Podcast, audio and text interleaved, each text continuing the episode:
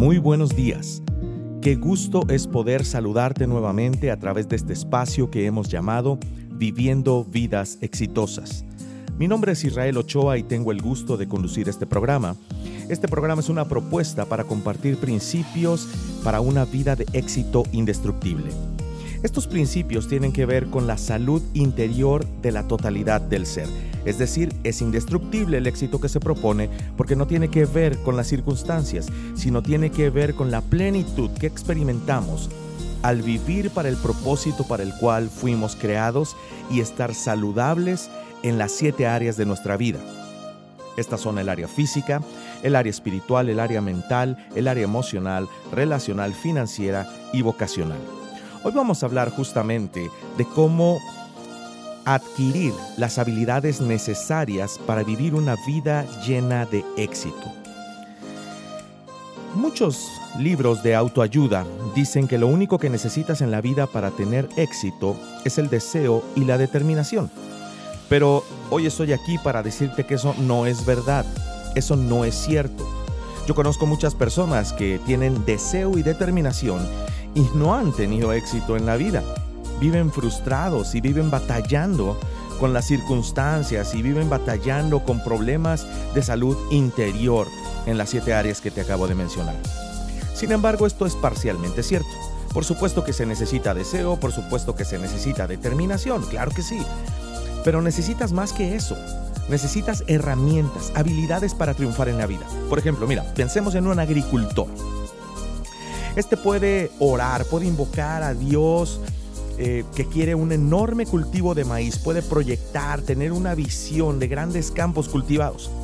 Pero si planta una semilla equivocada, si utiliza el abono incorrecto, si no le pone la cantidad adecuada de agua, si no utiliza una máquina segadora correcta, no va no va a tener una gran cosecha, sin importar cuánto se esfuerce, cuán determinado esté, cuán sincero sea en sus esfuerzos y cuánto busque a Dios para que Él le dé su ayuda en esto que Él quiere emprender. Así es que pensemos. Si estoy sembrando un cultivo de trigo y utilizando una máquina segadora de tomate, esto no va a funcionar. Si estoy sembrando uvas y utilizo una máquina segadora de maíz, no funcionará. Así son las habilidades. Así son las herramientas para el éxito. Tienes que tener las herramientas adecuadas en la vida para tener éxito. Y tienes que tener las habilidades correctas en la vida para alcanzarlo. Esto no lo digo yo, no es algo que yo haya ideado o imaginado o una propuesta original mía. Mira, en uno de los libros de la sabiduría hebrea que se encuentra en la Biblia, Eclesiastés, en el capítulo 10, versículo 10, está este interesantísimo proverbio hebreo que dice, si el hacha pierde su filo y no se vuelve a afilar, hay que golpear con más fuerza. Y escucha bien esta frase, el éxito radica en la acción sabia y bien ejecutada. Piensa en esto, escríbelo si puedes, si tienes un papel o escríbelo en, el blog de notas de tu computadora o de tu celular. Acción sabia y bien ejecutada. Allí radica el éxito. Dibujo una línea entre esas dos frases, acción bien ejecutada y éxito. Tienes que tener las habilidades de éxito para triunfar en la vida. No es solo un buen y sincero deseo y determinación de querer triunfar. Tienes que tener las habilidades, porque solamente una acción sabia y bien ejecutada quita todos los estorbos y todos los obstáculos para entonces alcanzar el éxito. Si el hacha pierde su filo y no se vuelve a afilar, hay que golpear con más fuerza. En otras palabras, lo que está diciendo Salomón, quien escribió este proverbio, esta sabiduría, es que si estás cortando madera y tienes un hacha y esa hacha no tiene filo, vas a necesitar más esfuerzo y más esfuerzo y más esfuerzo para cortar la madera. Si tu hacha tiene filo, no es tan difícil. Es muy lógico pensarlo. Después dicen que la acción sabia y bien ejecutada va a traer el éxito. Es necesario que trabajes de manera más inteligente, no de manera más dura, para alcanzar el éxito. No se trata de trabajar mucho, se trata de trabajar sabiamente. Y dice eh, el proverbio que leímos, que si afilas tu hacha, entonces no te va a tomar mucho esfuerzo y podrás triunfar en la vida. Tendrás las habilidades correctas. Una de las habilidades con las que vamos a comenzar hablando es acerca de cómo aprender a tratar con la gente negativa en tu vida. Los pesimistas. Esas personas que, eh, por definición de diccionario, son aquellas que dicen que algo no va a funcionar, que no es posible. Un cínico que habitualmente expresa puntos de vista negativos. Te pregunto, ahora que he dicho esto, ¿conoces a algún negativo? ¿Conoces a alguna persona negativa? Eh, tú puedes estar casado con alguna persona negativa, tal vez el pesimista vive en tu casa. Una persona que siempre está diciendo que las cosas no van a funcionar, que es imposible, que no se puede. Ese es un pesimista. Y sabes, todos los que han logrado algo en la vida, todos los que han tenido éxito, tuvieron detractores, tuvieron pesimistas con quienes lidiar. Los hermanos Wright, por ejemplo, eh, ellos comenzaron a inventar el primer avión y, y, personas les decían esto nunca va a funcionar, no, no se puede, los seres humanos no pueden volar. Yo acabo de tomar varios aviones en el verano y puedo decir que esas personas estaban totalmente equivocadas. Pero no solamente a los hermanos Wright. También a, Moisés cuando el pueblo de Israel estaba en el desierto, le decían vamos a morir y no vamos a poder entrar a la tierra prometida. Eh, cuando eh, se trataba de llevar al hombre a la luna, se decía eso no es posible, no se puede hacer. Quiero decirte, cualquier cosa grandiosa que nunca se ha hecho es porque ha habido pesimistas alrededor de esto. Te digo, las personas pesimistas en tu vida no son mala gente. No son malas personas. De hecho, muchos de esos pesimistas en tu vida te aman. Y hay personas pesimistas en tu vida que realmente quieren lo mejor para ti. El único problema es que están equivocados. Te invito a que para continuar con nuestro programa escuchemos una pausa musical. Vamos a escuchar a Twice, una canción traducida eh, que se llama Tu gracia me alcanzó.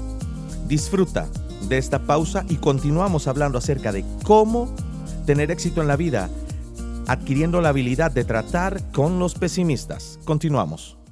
Tómame en las manos que hicieron los cielos.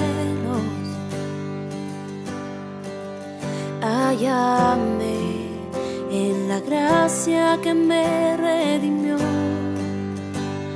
de lodo me sacó, mis pasos afirmó, su nombre en medio, mi corazón restauró. Eres rey, de rodillas proclamo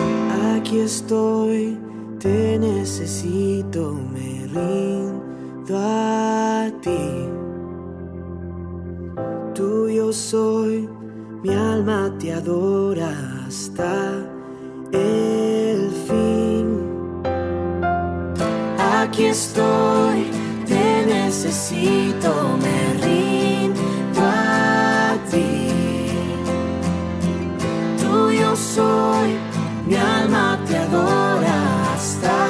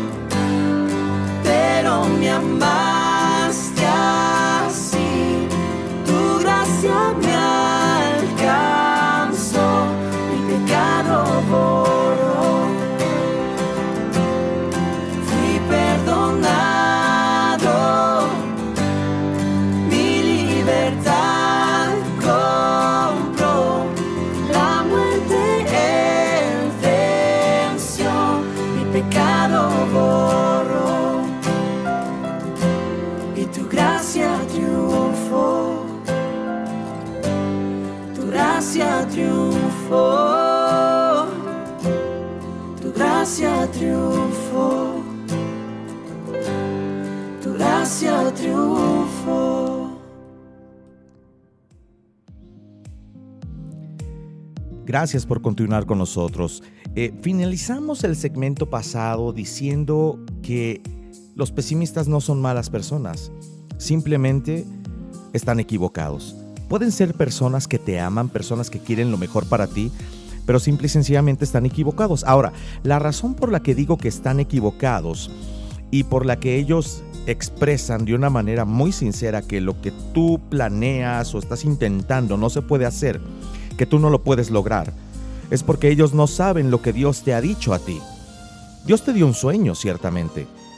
Siempre has querido hacer eso, Dios te ha dado una visión, te dio una misión, te ha dado un propósito y tú lo sabes, es una convicción que, que ha traído la pasión a tu corazón. Pero ese sueño te lo dio a ti, no se lo dio a alguien más. Así que alguien más no va a entender ese sueño como tú lo entiendes, por lo tanto, van a tender a ser negativos al respecto. Mira, la verdad yo te puedo decir, mi vida es como un testimonio de ignorar a los pesimistas. Todo lo que he hecho en mi vida ah, ha estado rodeado de personas que me han dicho que no se podía hacer. Muchas de esas personas han permanecido a mi lado, muchos se han alejado porque pensaron que estaba loco, porque pensaron que era una persona que simplemente estaba empeñado en seguir algo, eh, pues no sé, tal vez por orgullo, por vanidad. Ellos tenían su juicio, me amaban, me estimaban, seguimos siendo amigos, pero lamentablemente ellos siguen creyendo o creyeron que pues las cosas no iban a suceder. He tenido que ignorar a muchos pesimistas y he salido adelante y he hecho lo que Dios me ha dicho que haga. Pero ellos no son mala gente, lo sé, ellos simplemente no tienen el sueño que Dios me ha dado a mí. Esa es la realidad con los pesimistas. Por eso no debes, no debes tomar rencor o no debes sentir heridas emocionales con respecto a los pesimistas. Ellos simplemente no ven las cosas como Dios te ha permitido verlas a ti. Quiero decirte que por cada persona que va tras un sueño en la vida, por una visión, por una misión, el propósito que Dios le ha dado, hay nueve personas que tienen miedo a hacerlo. Todo lo que ellos pueden ver son los problemas. Todo lo que ellos pueden ver es lo negativo. Son como gigantes en el camino que los asustan demasiado. Entonces, ¿Cómo enfrentas la oposición y la negatividad? Porque realmente son fuertes. Esta es una de las primeras habilidades que tienes que aprender como un líder. ¿Cómo no dejar que la negatividad te deprima? Tienes que aprender esto. Si vas a ser un líder en la vida, necesitas saber cómo enfrentarte a los pesimistas. Afortunadamente, ah, no tenemos que inventar cosas, sino que tenemos grandes historias, eh, ahora sí que en la historia y literalmente en este libro que usamos, esta compilación de libros y de historias que usamos en Proyecto Vive, porque tenemos una creencia bien centrada en Dios. Este libro que es la Biblia y que nos enseña y que nos da habilidades, está lleno de historias de personas que tuvieron que enfrentar pesimistas. Por ejemplo, la famosísima historia de David y Goliat. ¿Conoces esa historia? David, un joven pastor, pastor de ovejas, un joven que está cuidando a su ganado eh, y un ejército del pueblo de Israel luchando contra un gran enemigo como lo era el ejército filisteo. Los filisteos tenían un hombre que era literalmente un gigante, medía como tres y medio metros aproximadamente. Un hombre muy grande, pero en verdad muy grande. Él acostumbraba eh, asustar, amedrentar a el ejército del pueblo de Israel, se burlaba de ellos. Y David un día eh, estaba allí en el campo de batalla y dijo, yo voy a solucionar esto. Pero mucho antes de que esto sucediera, David tuvo que enfrentar a cuatro gigantes antes de enfrentar a Goliat. Y esto es lo que quiero que nos enfoquemos hoy, porque David ah, no solamente enfrentó a Goliat, sino que tuvo el valor de enfrentar a Goliat porque antes se enfrentó a cuatro gigantes pesimistas. Eran personas que no creían en su capacidad, que no creían en su competencia, que no creían que Dios estaba trabajando en su vida, y él tuvo que luchar con ellos antes de enfrentar a Goliat. Tal vez luchó de una manera diferente, pero David nos muestra cuatro clases de personas negativas que podemos encontrar en nuestras vidas, y cada vez que nos decidimos a avanzar para encontrar el éxito, para cumplir la misión, las metas, los objetivos, los propósitos que Dios ha puesto en nuestra mente y corazón. Número uno, el pesimista que tuvo que enfrentar, el primero de, Toyo, de todos, fue su propio padre. Su propio padre lo retuvo. Es decir, el pesimista, el primer tipo de pesimista que vamos a ver es aquel que te retrasa. El papá de David lo detuvo. Eh, muchas veces será el padre el que te retiene o el familiar más cercano el que te impide ser todo lo que Dios quiere que seas lo vamos a encontrar frecuentemente. Pero mira, en el libro de Samuel, en el capítulo 17, versículos 12 al 15, vemos esta historia. David era uno de los ocho hijos de Isaí. Isaí es el padre de David. Los tres hijos mayores de Isaí, de Isaí habían marchado a la guerra con Saúl. Saúl era en ese momento el rey de Israel. David se alejaba de vez en cuando de Saúl eh, para cuidar el rebaño de su padre en Belén. ¿Tú nunca has eh, sido retenido por alguien? Por supuesto que sí. Esta es la primera barrera para tu sueño, la primera barrera para tu éxito. Cuando alguien te retiene, te causa un retraso. Algunos hemos experimentado ser retenidos debido a nuestra edad. Eres muy joven o eres muy anciano.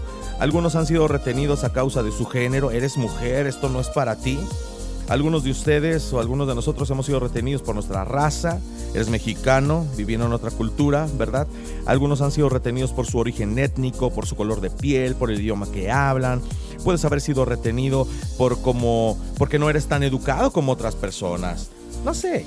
El hecho es que todos, todos los que tanto los que formamos parte del Proyecto Vive y estamos grabando este programa como los que están escuchando, estoy seguro que hemos enfrentado algún tipo de discriminación en algún momento de nuestras vidas. Hay pesimistas que te van a decir, literalmente no puedes hacerlo, no eres el indicado, no eres la persona adecuada, no eres lo suficientemente bueno, fuiste retenido debido a tu aspecto. El papá de David era uno de esos. Él quería que David siguiera siendo un pastor por el resto de su vida. Sin embargo, David ya había sido elegido por Dios y ungido para ser rey. La primera barrera de pesimismo en tu caminar hacia el éxito es el retraso. Porque cuando Dios te da un sueño, nunca, nunca, nunca va a suceder al instante. Él te da un sueño, Él te dice, esto es lo que voy a hacer en tu vida y después hay un, hay un lapso de tiempo, hay un periodo de espera, siempre hay un retraso. Es algo curioso en, ese, en esos caminos de éxito que Dios, Dios prepara para nosotros, que Dios nos muestra, que Dios nos, ahora sí que nos lleva.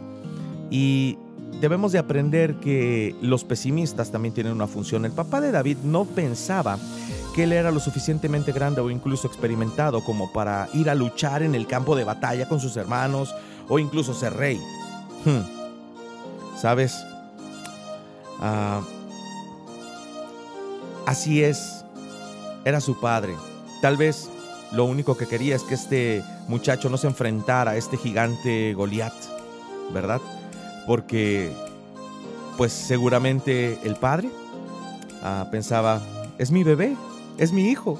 No quiero, no quiero que, que esté enfrentándose a ese gigante, le va a hacer daño, lo voy a perder.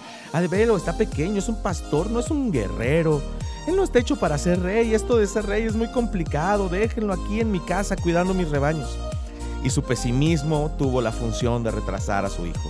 David tuvo que oponerse a eso de una manera sabia y de una manera eh, muy decidida. Ahora, el segundo pesimista que realmente tuvo que enfrentar David fue la sociedad. El desánimo de la sociedad. ¿Por qué? Porque todos estaban asustados con Goliat. Todos los demás tenían miedo y ese miedo retuvo a David. Todos le tenían miedo a ese gigante, estaban asustados, amedrentados. La, la, opinión predominante de Israel, del ejército de Israel, era que este gigante que estaba en el, eh, ejército contrario era simple y sencillamente imparable, que era inmejorable, nadie podía hacerle frente. Y Goliat había creado este clima de miedo y la cultura del miedo y todos decían que no se podía hacer. Este hombre no puede ser derribado, simplemente es imposible. Él es demasiado grande. Así que todo el mundo, todo el mundo tenía miedo. Los filisteos tenían esta arma secreta y el pueblo de Israel decía, nosotros no tenemos a nadie. Aquí está la segunda cosa que te retendrá, el desaliento, el desánimo. La primera, bueno, pues pudo ser es un padre, un familiar, alguien cercano que te retiene. La segunda es el desaliento de la sociedad, la cultura de miedo, la cultura de incertidumbre, de temor que hay alrededor. Fíjate, justamente en el versículo 8 al 11 de, Samuel, eh, de Samuel 17, dice que Goliat salía todos los días y desafiaba al ejército israelita diciendo, ¿por qué están todos en orden de batalla? Elijan a un hombre y mándenlo a pelear conmigo. Si me mata, él gana y los filisteos se convertirán en sus esclavos, pero si yo lo mato a él, entonces yo gano y ustedes se convertirán en esclavos nuestros. Ustedes tendrán que servirnos. Él está diciendo, ni siquiera tengamos una batalla, no vale la pena que todos los demás peleen, nada más uno a uno, mano a mano conmigo. Goliat también dijo, me río del ejército de Israel, los desafío a que envíen a uno de sus soldados a pelear conmigo. Saúl, que era el nombre del rey, y el ejército oían el desafío y tenían mucho miedo. Lo registra la Biblia en el libro de 1 Samuel 17. Nota la situación, mira.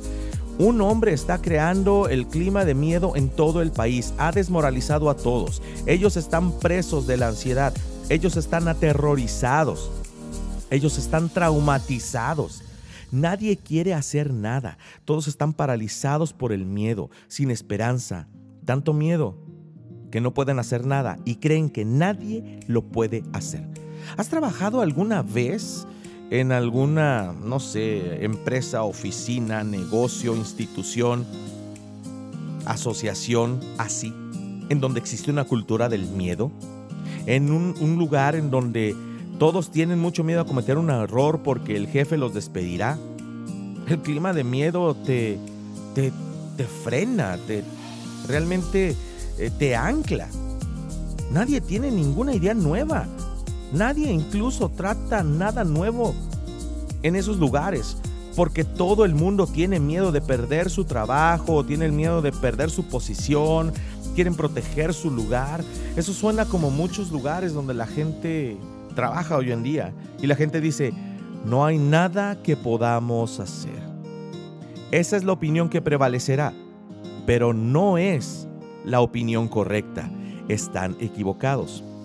La sabiduría convencional puede decir que el estado de ánimo predominante de la cultura es el que va a determinar el progreso o el camino de una asociación, de una empresa, de un negocio, de un grupo, incluso de una causa. Y este es un problema demasiado grande que nadie quiere resolver. Hmm. Ahora quiero decirte algo. La sabiduría convencional a menudo está equivocada. La mayoría eh, está a menudo equivocado. La opinión pública a menudo está equivocada. La mayoría no hace lo correcto. Hay muchas cosas que nuestra cultura cree que no son correctas. Así es que, ¿por qué se dieron todos por vencidos en el caso del que estamos hablando?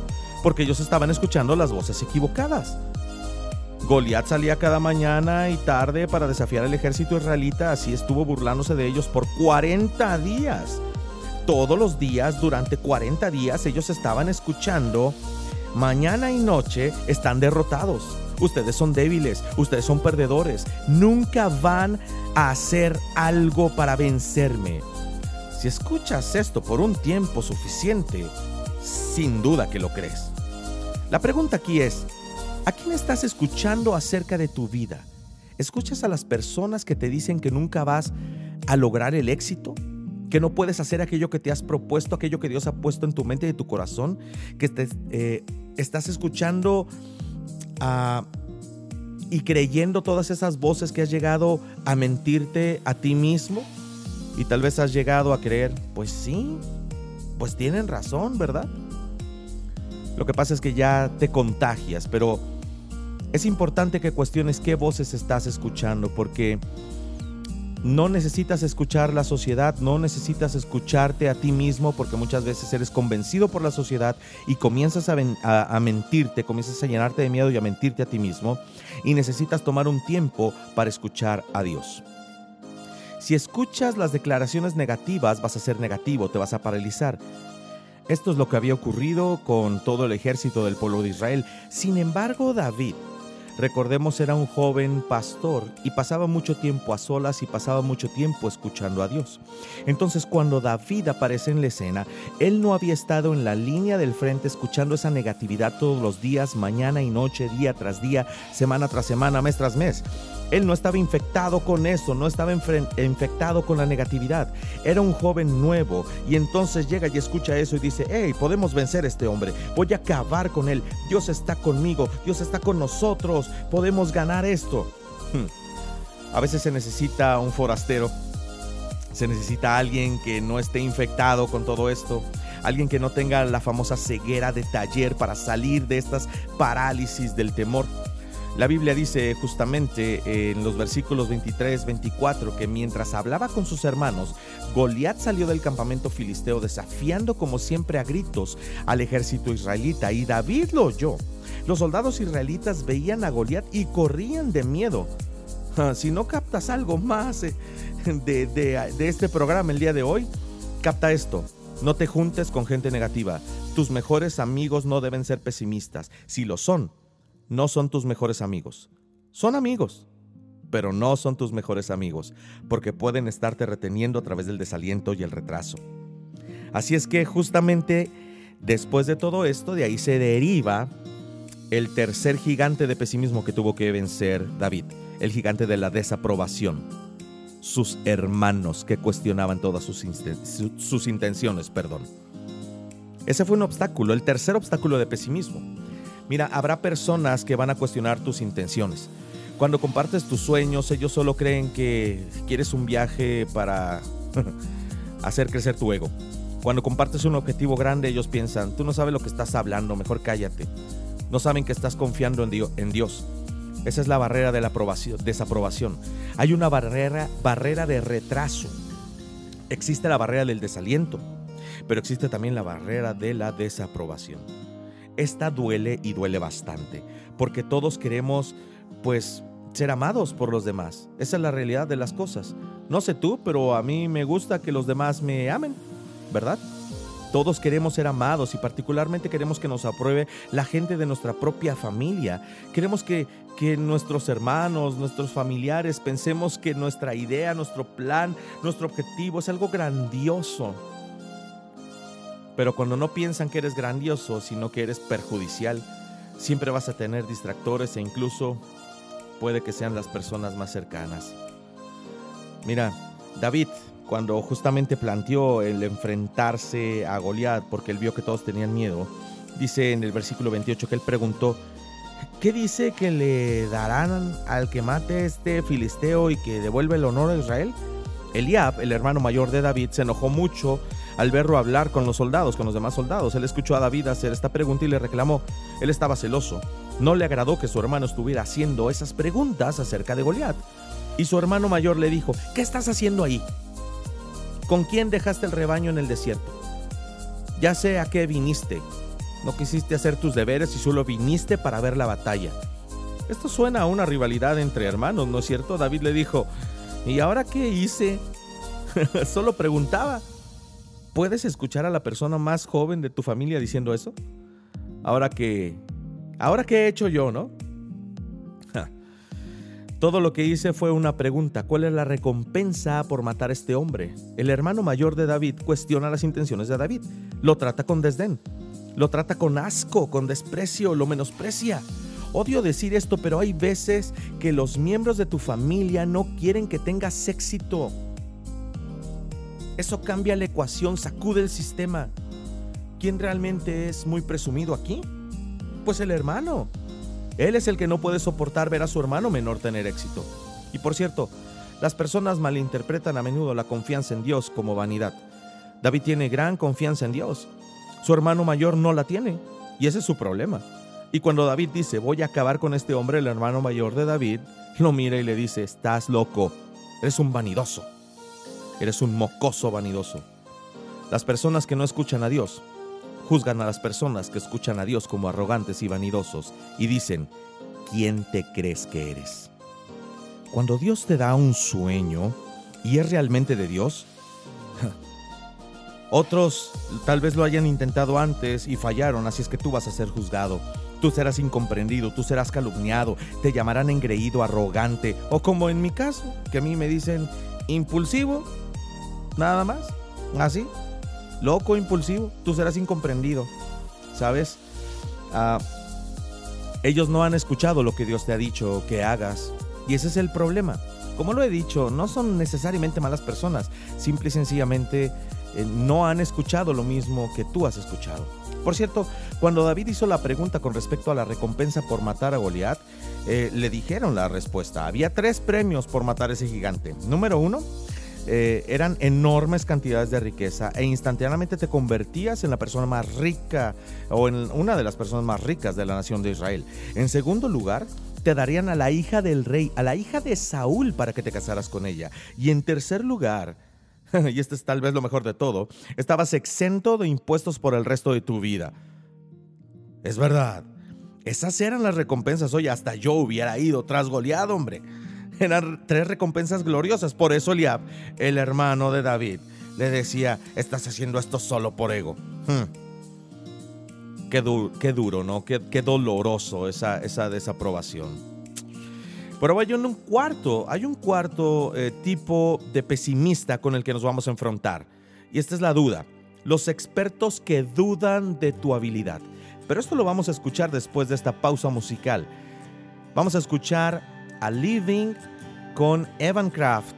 Esta canción se llama Construiré mi vida. Escúchala. Regresamos. Digno de recibir toda adoración. Digno de recibir hoy esta canción. Digno de entregarte mi corazón. Vivo por ti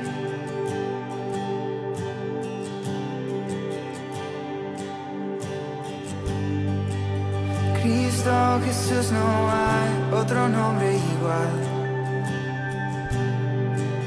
Cristo no hay nadie más que pueda salvar. Digno de entregarte mi corazón, vivo por ti, vivo por ti.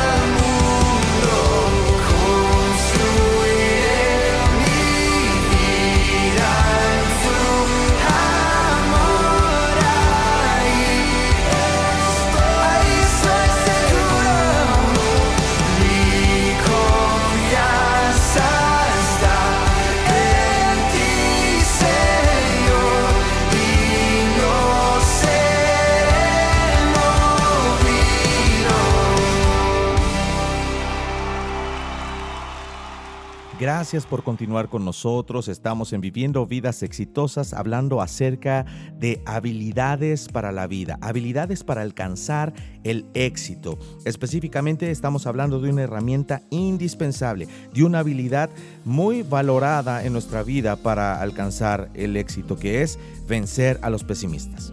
Nos quedamos con el cuarto tipo de pesimista con el que nos vamos a enfrentar, y estos son los expertos que dudan de tu habilidad, la duda. Ya hablamos del retraso, ya hablamos del desánimo, ya hablamos de la desaprobación y por último viene la duda.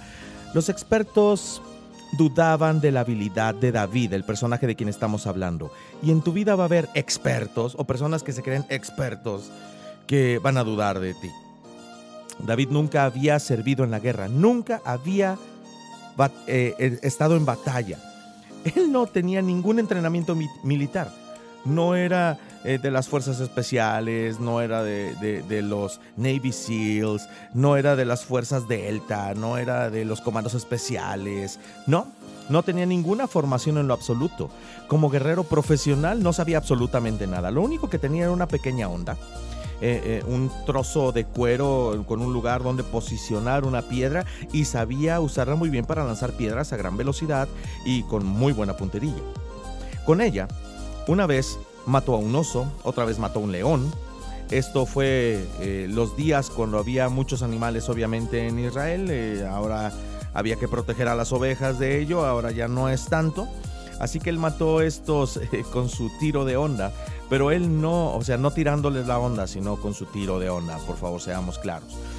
Pero él no tenía ninguna formación profesional en batalla y todas las autoridades y todos los expertos, los profesionales dijeron, este chico no puede hacerlo, es un cero a la izquierda, es un aficionado, lo va a matar con un dedo Goliat.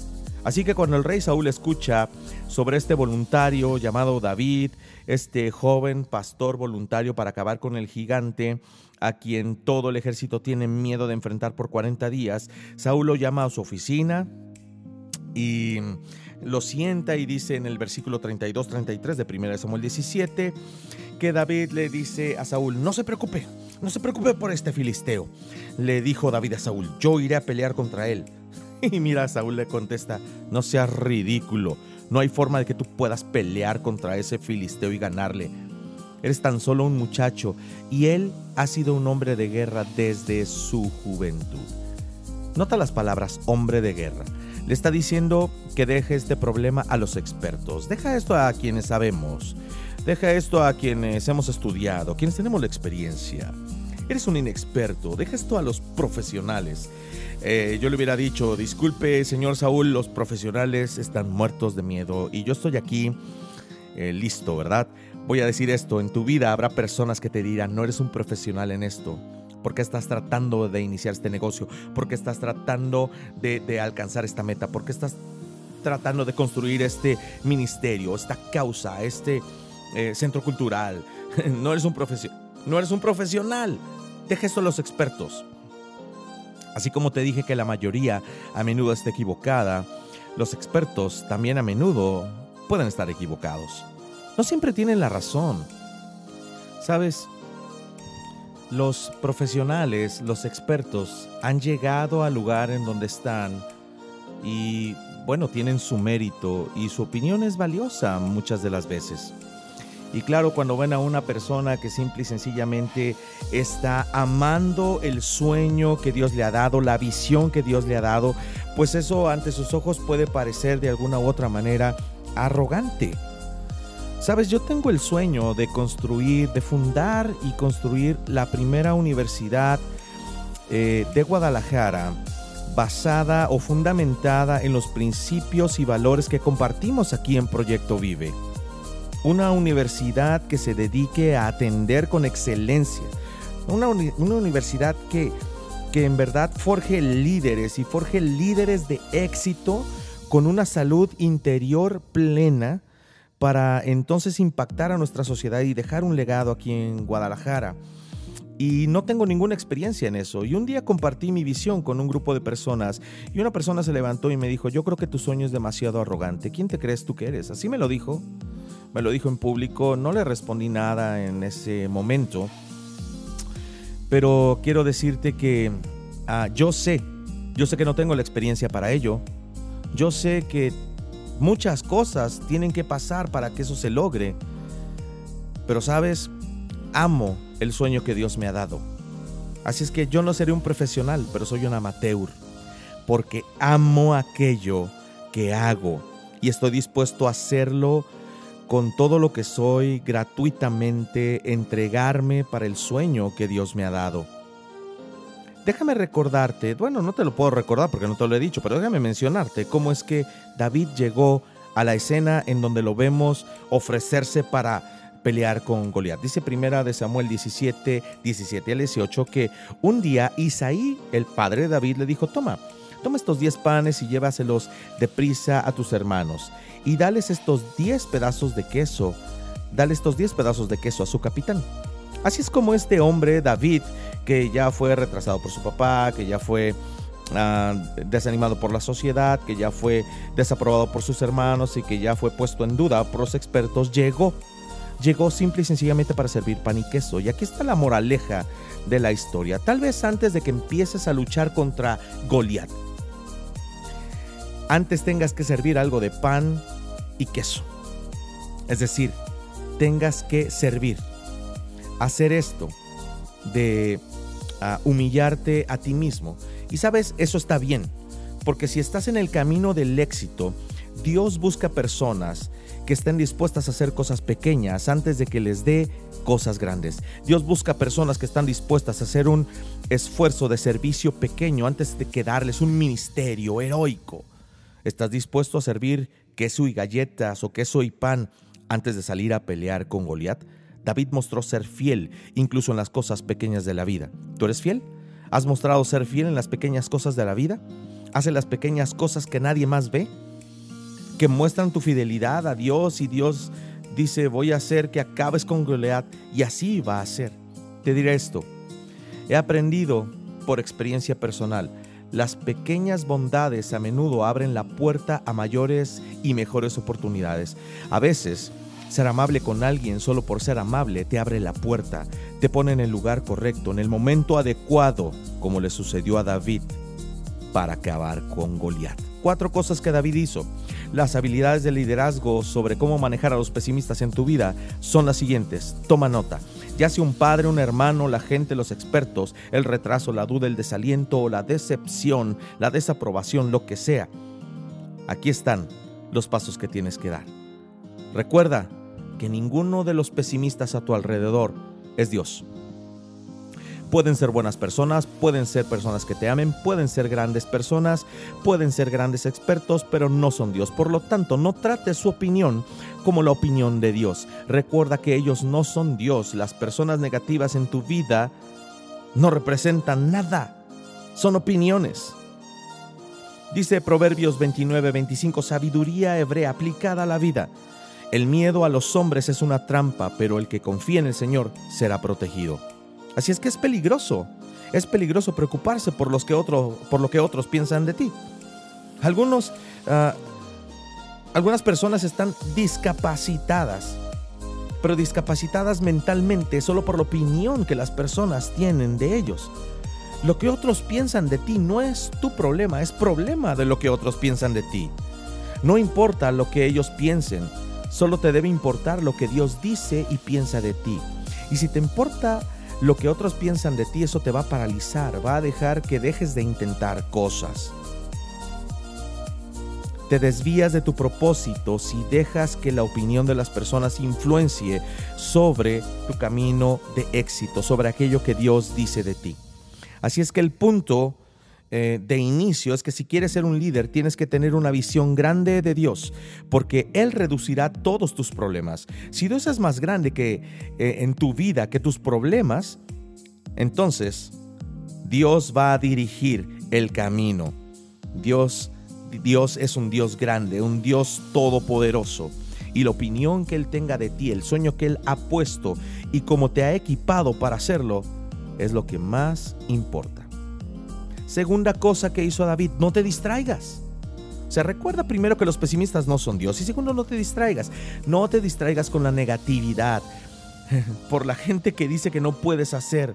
La gente que dice que no eres la persona. La gente que dice que estás equivocado. No te distraigas.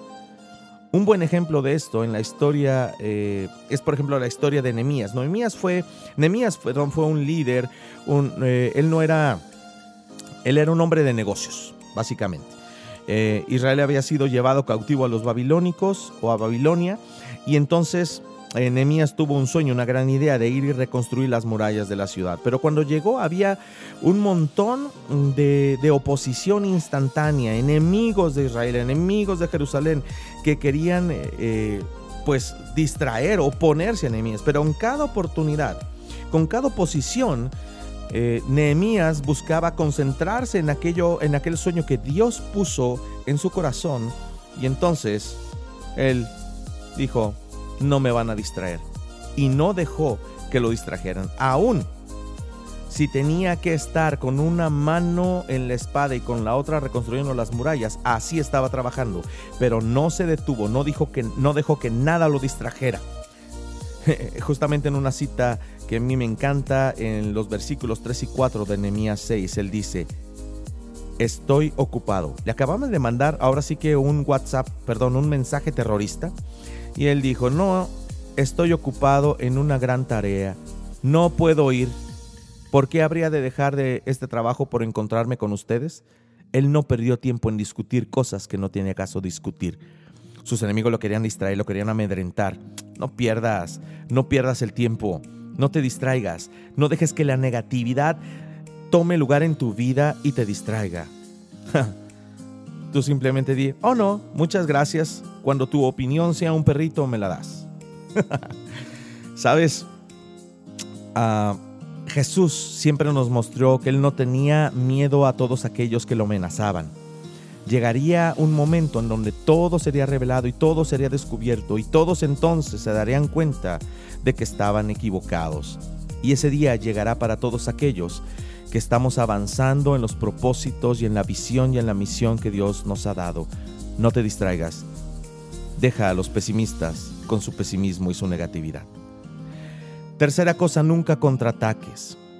Mira, Proverbios, Proverbios 11:12 dice, el torpe habla mal de sus semejantes, el inteligente sabe cuándo callar. Nunca, nunca, nunca, nunca contraataques al pesimista. Déjalo todo en manos de Dios. No seas sarcástico, no tomes represalias. El torpe habla mal de su semejante, no seas torpe. Hay que saber callar. Así es que calladito te ves más bonito, hay que seguir avanzando. Así que como he dicho, Dios dirá que hay mucha gente, eh, perdón, Dios diría que hay mucha gente tonta en el mundo y particularmente eh, en Internet, en Facebook, en Twitter, es horrible. Si tú te unes a ese tipo de personas para hablar mal de otros, te conviertes en un tonto.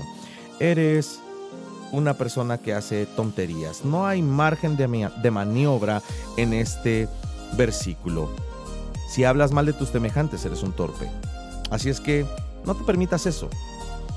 Déjame decirte eh, que tú necesitas enfocarte. A veces escucho a alguien hablando sobre mí eh, y pienso, oh, yo podría contraatacar rápidamente eso. Tengo este reparto ingenioso que podría utilizar para acabar con todo esto, pero no lo voy a usar. ¿Por qué? Porque la Biblia dice en 1 Pedro 2.23 que cuando insultaban a Jesús, él no respondía con insultos y cuando sufría no respondía con amenazas. Él dejó todo en manos de Dios, quien siempre juzga con justicia. Ahora, tengo que ser sincero, esto lo he venido aprendiendo a lo largo del tiempo.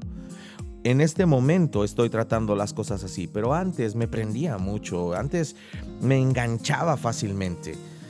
Escribe esto. Yo soy más como Jesús cuando me quedo callado cuando me están atacando cuando los pesimistas me atacan. Yo soy más como Jesús cuando me quedo callado bajo ataque. Me acabo de poner en manos de Dios y me doy cuenta de que un día todo va a salir a la luz. Dios va a ajustar las cuentas. La verdad va a salir a la luz. Todas las cosas desagradables que se dicen acerca de ti, que son falsas, serán inútiles. Lo que importará es lo que Dios dice de ti. Y cuando respondes como Jesús a tus críticos, a tus atacantes, a tus pesimistas, realmente ayudan porque te están ayudando a forjar el carácter de Cristo en tu vida. Número cuatro, la cuarta cosa, la cuarta habilidad que nos enseña David. Mantente enfocado en Dios y en sus promesas. Lo cuarto es mantenerse enfocado en Dios y sus promesas, no enfocarnos en el problema, no enfocarnos en la gente, no enfocarnos en los pesimistas. Nos mantenemos enfocados en Dios y en sus promesas y entonces nos volvemos personas de promesas, personas fuertes, Dice primera de Samuel 36, en, en otra ocasión de la vida de, de, David. Dice, David se encontraba en gran peligro porque todos sus hombres estaban muy resentidos por haber perdido a sus hijas e hijos y comenzaban a, hablarle a hablar acerca de apedrearlo. Esto ya fue cuando David era rey, pero dice la Biblia que David encontró fuerzas en en el Señor. Cuando alguien está siendo pesimista, no vayas a chismear acerca de ello con otra persona. Solo encuentra fuerzas en el Señor. Señor, sé que me amas, sé que tienes un plan para mi vida, voy a confiar en ti. Salmo 118, 6. Algo que nos regala David dice, el Señor está de mi parte, por tanto, no temeré. ¿Qué me puede hacer un simple mortal? A la gente le puedes desagradar y eso no te va a dañar. Es necesario entender esto, no necesitas la aprobación de nadie para ser feliz. Y si no lo has, eh, si no la has tenido, es muy probable que ya no la tengas. No necesitas la aprobación de nadie para ser feliz. Eres tan feliz como tú decides serlo. No necesitas la autorización de tus padres, la aprobación de tu hermano, la aprobación de tu hermana, la aprobación de algún amigo, la aprobación de la sociedad. Tú eres tan feliz como eliges serlo. El Señor está contigo y si está contigo no tengas miedo, que te pueden hacer simples mortales. Ellos tienen su opinión. Excelente. Que se la queden eso no te daña a ti. David ora en el Salmo 119, 41, 42, que tu fiel amor llegue a mí. Sálvame como lo prometiste, así podré responder a quien me ofende, porque confío en tu palabra. David dice, sálvame como lo prometiste, Señor. Esa es tu promesa. Yo he caminado el camino que tú me has mostrado. Yo estoy siguiendo el sueño que tú me has mostrado. Yo estoy siguiendo un propósito que está alineado con tus principios, con tus estatutos, con tu corazón. Yo sé que tú habrás de salvarme. Me zumban los oídos, Señor, por todos los pesimistas y todos los críticos. Me siento abrumado por todo lo que se habla y se dice de mí. Pero sabes, Señor, yo creo que tú me salvarás de todo esto. Así es que fortaleceme. Allí está Ahí están las cuatro habilidades para tratar con los pesimistas. Recuerda que no son Dios. No te distraigas. No hables mal. Y mantente enfocado en Dios y en sus promesas.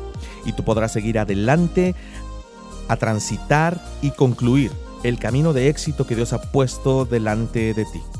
Si tienes alguna pregunta con respecto a lo que hemos expuesto en este programa, por favor escríbenos a nuestras redes sociales, ya sea eh, WhatsApp o Facebook, tanto de Dun Radio como de Proyecto Vive. A través de la app también puedes contactarme, con todo gusto responderé o te daré retroalimentación o la ayuda que tú necesites. Queremos regalar también dos cortesías del libro devocional Vida en él del mes de septiembre. Ya lo tenemos listo. Eh, mi esposa es la distribuidora aquí en Guadalajara, así es que con todo gusto te regalaremos dos cortesías si tú escribes, eres de las primeras dos personas que escribe para retroalimentar a través de la app o a través del WhatsApp de Dun Radio. Eh, para hablarnos acerca de qué aprendiste en el programa o qué, qué, te pareció. Danos retroalimentación y con todo gusto nosotros te regalamos un libro devocional, Vida en él. Te lo mandamos a cualquier lugar de la República Mexicana en donde tú te encuentres. Con todo gusto será un placer servirte de esta manera. Vamos a continuar con esta serie por tres eh, eh, viernes más, así es que permanece conectado, permanece atento para que puedas concluir con toda esta serie de habilidades, herramientas para la vida, habilidades para el éxito. Yo soy Israel Ochoa y fue un placer compartir este tiempo contigo. Doy gracias a Dun Radio por abrir el espacio, a Llave Editores y Factor Fe por las facilidades para la grabación de este programa. Y no me queda más que decirte, nos vemos el siguiente viernes. Trata con tus pesimistas desde ya y avanza con pasos seguros hacia el éxito indestructible en tu vida. Excelente fin de semana. Hasta luego. Es tan extraño que me asusta. Es a través de mis errores. Y tú me llamaste para decirme que puedo comenzar de nuevo otra vez ya no tengo que esconderme. Conocido soy, llamado por ti, es tu amor.